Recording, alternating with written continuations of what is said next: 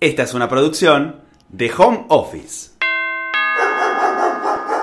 La casa de los podcasts. Estoy grabando este episodio en el año 2020. No sé en qué año estás vos en este momento, pero si tengo suerte estás en el mismo que yo, sobreviviendo a la pandemia. Y si además me guío por los últimos reportes de consumo de podcast, seguro estés cocinando mientras estás escuchando este episodio. Soy Luz Botani y esto es Bestiario Digital, Bestiario Digital, Bestiario Digital. Hoy vamos a hablar del contenido y por qué es la palabra de moda. Todos hablan y dicen contenido tal cosa, contenido aquello, contenido acá, contenido allá, que el contenido tiene que ser relevante, que tiene que ser novedoso, que tiene que agregar valor. Stop. Si vamos a hablar de contenido, también tenemos que hablar de audiencias que pasaron de un rol más pasivo a uno activo y protagonista, de los desafíos de atención que antes no teníamos, por ejemplo, hoy usamos varios dispositivos a la vez, somos multipantallas, ni hablar del consumo on demand y de cómo los más medias quedaron allá lejos en el tiempo. Hoy la comunicación es hipersegmentada y personalizada. Y personalizada, y personalizada. Estos son algunos de los ejes que hacen interesante el debate entre creadores y consumidores de contenido. Para hablar de contenido digital tenemos que viajar un poco en el tiempo, unos 20 años atrás. Parece que fue ayer, pero no. Ya pasaron 20 años, sí, 20, así que vamos para allá. Entre el año 2000 y 2006 podemos identificar una primera etapa de evolución de las plataformas, que hoy todos comúnmente conocemos como redes sociales. En ese entonces, YouTube, Wikipedia, MySpace dieron un impulso nunca visto a la producción y distribución online de contenido multimedia los consumidores se convirtieron en creadores de contenido. Si pensamos en crear contenido para esas plataformas, esa disrupción no fue lo único que inspiró nuevos géneros y formatos. El hecho de que se haya dado un intercambio, digamos, con ese contenido y la audiencia, también alentó la conexión entre personas y ayudó a muchos a encontrar un escenario global para exponerse públicamente. Ellos, sus proyectos, sus luchas, sus movimientos. Podemos decir entonces que lo que fue distinto fue que uno se expuso y estaba abierto al feedback, a los comentarios, a los likes, al share. Más allá de todos los debates que podemos nombrar y que son reales, que atraviesan a las plataformas, a sus interfaces, a los algoritmos que las rigen, hay algo que los usuarios y los gigantes de Silicon Valley coincidimos. Y es que haya buen contenido. que haya buen contenido.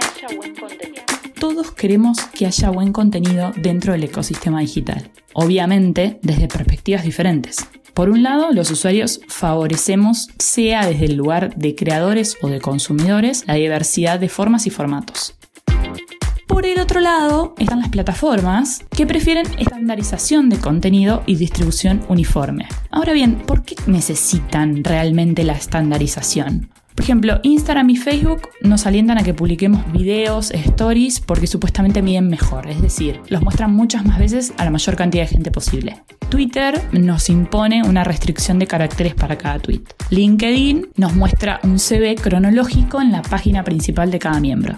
Ok, Cierto grado de estandarización es necesario para facilitar la conexión. Esto dicen los dueños de las plataformas. Es decir, en la medida que esto ayuda a que las personas encuentren más fácil determinados contenidos. Pero también creemos y sabemos que es para aumentar la conectividad. El direccionamiento algorítmico funciona mejor si los ingresos de datos son uniformes, es decir, pueden ordenar el contenido y cómo mostrarlo. Entonces, ¿por qué la palabra de moda? La palabra de moda. Si pensamos en la cultura digital, no podemos decir que no es más ni menos que la cultura actual la que nos afecta a todos. Esta cultura tiene como premisa la personalización en diversos formatos, plataformas, así como usos y cantidad de consumidores.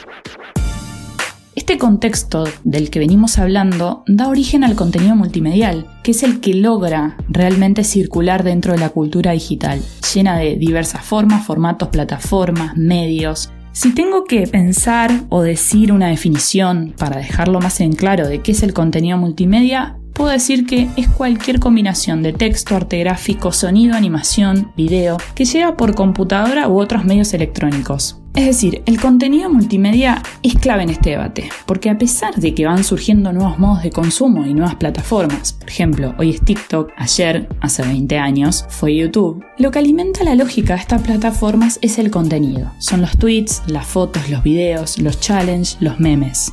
Este contenido es por su naturaleza algo que representa mucho más que un soporte que vincula, como vimos, diversidad de lenguajes. Sin duda, busca por sobre todas las cosas darle realismo a los contenidos, mientras que a la vez ofrece una experiencia diferente. ¿Por qué hago hincapié en la experiencia? Porque básicamente su estructura de comunicación tiene características similares a la comunicación entre personas. Entonces es ahí donde nos engancha, donde nos atrapa. Sin dudas, creo que la clave de este lenguaje está en la cooperación entre sus diversos componentes, como dije al principio, texto, arte gráfico, sonido, animación, video. La sinergia que logran todos estos elementos juntos es la que hace posible esta experiencia que nos atrae, que da origen a nuevos hábitos de consumo.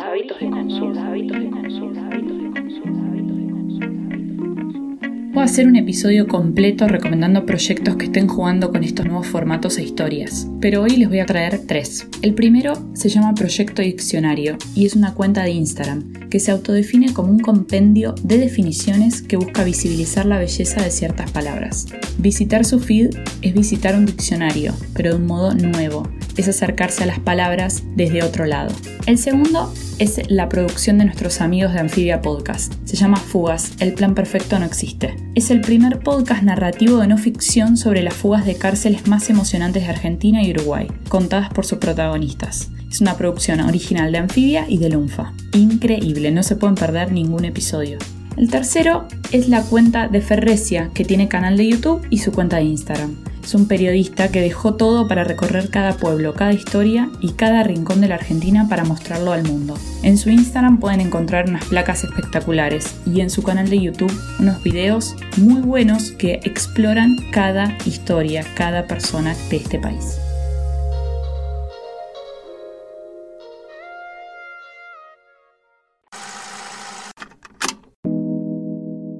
Hace casi 25 años, en 1996, Bill Gates dijo el contenido es el rey. De modo simple y con impacto, explicó que el contenido entendido como información o como entretenimiento iba a ser el que mandaría en Internet en los años que seguían. No se equivocó, no se equivocó, no se equivocó, no se equivocó.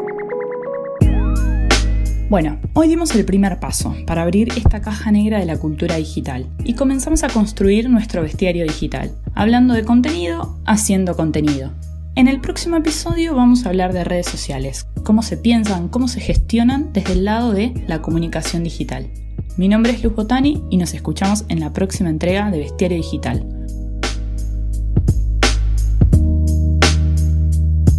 Esta fue una producción de Home Office